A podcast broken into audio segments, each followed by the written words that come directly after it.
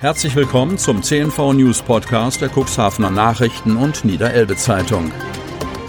In einer täglichen Zusammenfassung erhalten Sie von Montag bis Samstag die wichtigsten Nachrichten in einem kompakten Format von sechs bis acht Minuten Länge.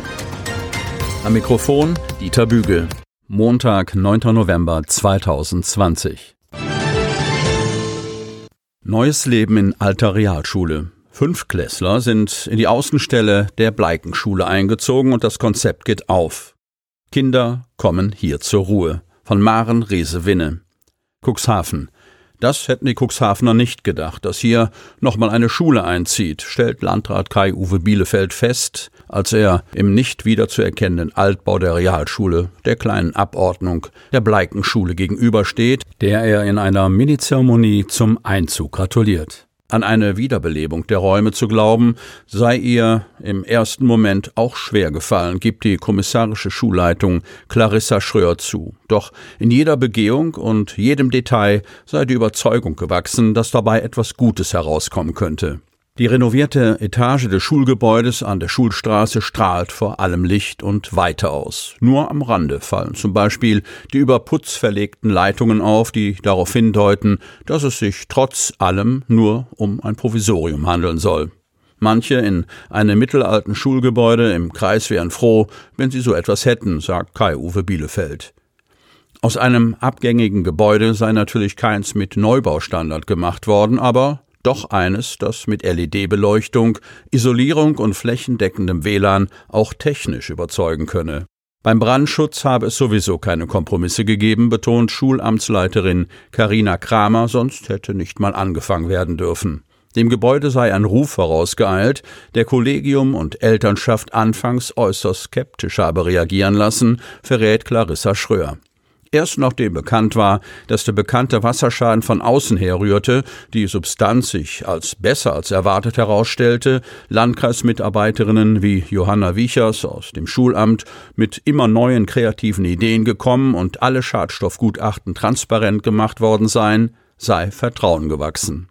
Bei 40 Fünftklässlern, davon 40 Prozent mit Förderbedarf, konnten drei Klassen gebildet werden. Außerdem gibt es Differenzierungsräume, jeweils einen großen Naturwissenschafts-, Werk- und Kunstraum, neue Toiletten und ein Sekretariat, dazu ein großes Lehrerzimmer. Nicht zu vergessen ein Außengelände mit einer stets umringten Nestschaukel im Vorgarten. Die Fachräume wurden mit vielen Möbeln und Ausrüstungsgegenständen aus den in diesem Sommer aufgegebenen Förderschulen Lernen, der Wichernschule und der Schule am Alten Postweg in Hemmoor ausgestattet. In den Klassenräumen finden die Kinder manches Vertraute aus ihren alten Klassenräumen wieder. Dafür haben viele Kollegen ihre letzte Ferienwoche geopfert, um alles zu gestalten und wohnlich zu machen, betont Clarissa Schröer. Die Außenstelle schafft Luft, bis für die Gorch-Fock-Schule ein neues Quartier gefunden bzw. gebaut worden ist. Der Kreis sieht hier nun die Stadt als Trägerin der Grundschule im Zug. Im Gespräch ist eine Rückkehr in das alte, einst als Kiautschu-Kaserne erbaute Schulgebäude. In der alten Realschule wird bereits fleißig weiter umgebaut. Die erste Etage soll um Ostern herum fertig werden. Dann sollen dort Klassen des Lichtenberg-Gymnasiums unterkommen, während dort die Fassade saniert wird. Motorradfahrer stirbt auf A27, Deppstedt. Ein 55-jähriger Gradfahrer ist Sonnabend gegen 12 Uhr bei einem Verkehrsunfall auf der A27 ums Leben gekommen. Nach bisherigen polizeilichen Ermittlungen war der Mann allein an dem Unfall beteiligt. Zwischen den Anschlussstellen Deppstedt und Bremerhaven Überseehäfen verlor der Fahrer die Kontrolle über sein Motorrad und prallte gegen die Mittelschutzplanke. Dabei zog er sich so schwere Verletzungen zu, dass er noch an der Unfallstelle verstarb. Für die Dauer der Unfallaufnahme blieb die Autobahn über fünf Stunden für den Verkehr gesperrt. Elbferry GmbH. Neue Eigentümer, neue Gesellschaft. Verhandlungen mit Schiffseignern, Behörden und Terminalbesitzern. Konzept basiert auf umweltfreundlicherem Antrieb. Cuxhaven Brunsbüttel. Es ist ein weiterer Vorstoß, die Fährverbindung zwischen Cuxhaven und Brunsbüttel im kommenden Jahr wiederzubeleben. In einer Pressemitteilung hat sich am Freitagabend die neu gegründete Elbferry Verwaltungs GmbH zu Wort gemeldet. Sie verfolgt offensichtlich das bereits von der Vorgängergesellschaft Elbferry GmbH angestrebte Konzept mit einer moderneren und schnelleren Fähre. Im Gespräch war bisher eine Doppel-N-Fähre aus Norwegen, Fanafjord, den Fährverkehr zu betreiben. Laut einem Bericht in der Brunsbüttler Zeitung soll das Schiff oder überhaupt ein Schiff bislang noch nicht gekauft worden sein. Wörtlich heißt es in der Mitteilung vom Freitag, die Anteile der Elbferry GmbH Cuxhaven wurden an neue Eigentümer verkauft. Die Gesellschafter der Reederei Strahlmann und MTB New Energy haben die Anteile übernommen. Das Unternehmen wurde in Elbferry Verwaltungs GmbH umbenannt und ist die Komplementärgesellschaft und alleiniger Geschäftsführer der Elbferry GmbH und Co. KG in Brunsbüttel. Neben Heinrich Ahlers verstärkten die beiden geschäftsführenden Gesellschafter Tim Brandt und Christian Strahlmann, beide Mahne, die Geschäftsführung. Ahlers ehemaliger Cooksport-Geschäftsführer verfüge über einen großen Erfahrungsschatz in der Hafen- und Logistikwirtschaft sowie Erfahrungen im Fährverkehr, heißt es.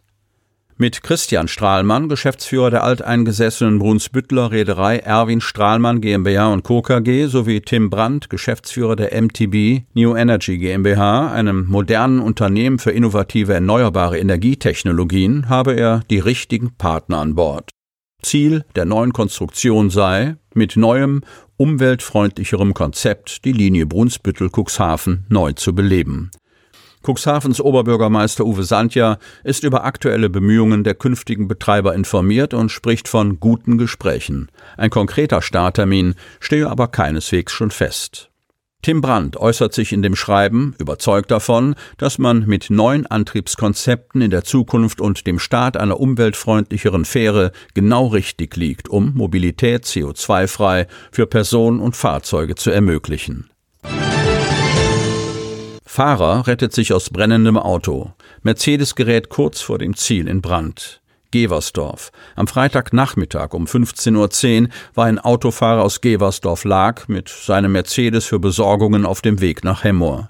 Auf der Fahrt bemerkte er, dass mit dem Fahrzeug etwas nicht stimmte und wendete, um wieder nach Hause zurückzukehren. Kurz vor seinem Ziel stieg Rauch aus dem Motorraum auf und der Motor stotterte, bis er schließlich ausging. Der 55-Jährige versuchte erneut, das Auto zu starten, um von der Straße zu fahren. Ein Neustart war nicht möglich, denn das Auto fing an zu brennen. Umgehend stieg er aus und rief über Notruf die Polizei und die Feuerwehr Geversdorf. Schnell eilten die Einsatzkräfte zum Einsatzort. Das Auto brannte mittlerweile schon im Innenraum. Nachdem über eine längere Strecke Schläuche verlegt waren, begannen die Löscharbeiten. Das Fahrzeug war nicht mehr zu retten. Es entstand Totalschaden. Nach einer Stunde war das Feuer gelöscht. Und zum Schluss noch ein kurzer Hinweis in eigener Sache. Sie wollen noch tiefer in die Themen aus Ihrer Region eintauchen? Im CNV Medien Podcast auf Tauchgang kommen jede Woche Freitag spannende Personen, emotionale Stories und tolle lokale Projekte aus dem Landkreis Cuxhaven zu Wort. Einfach kostenlos abonnieren auf Spotify, Apple Podcast, Amazon oder auf der Startseite unseres Medienhauses unter cnv-medien.de. Sie hörten den Podcast der CNV Medien, Redaktionsleitung Ulrich Rode und Christoph Käfer. Produktion Rocket Audio Production.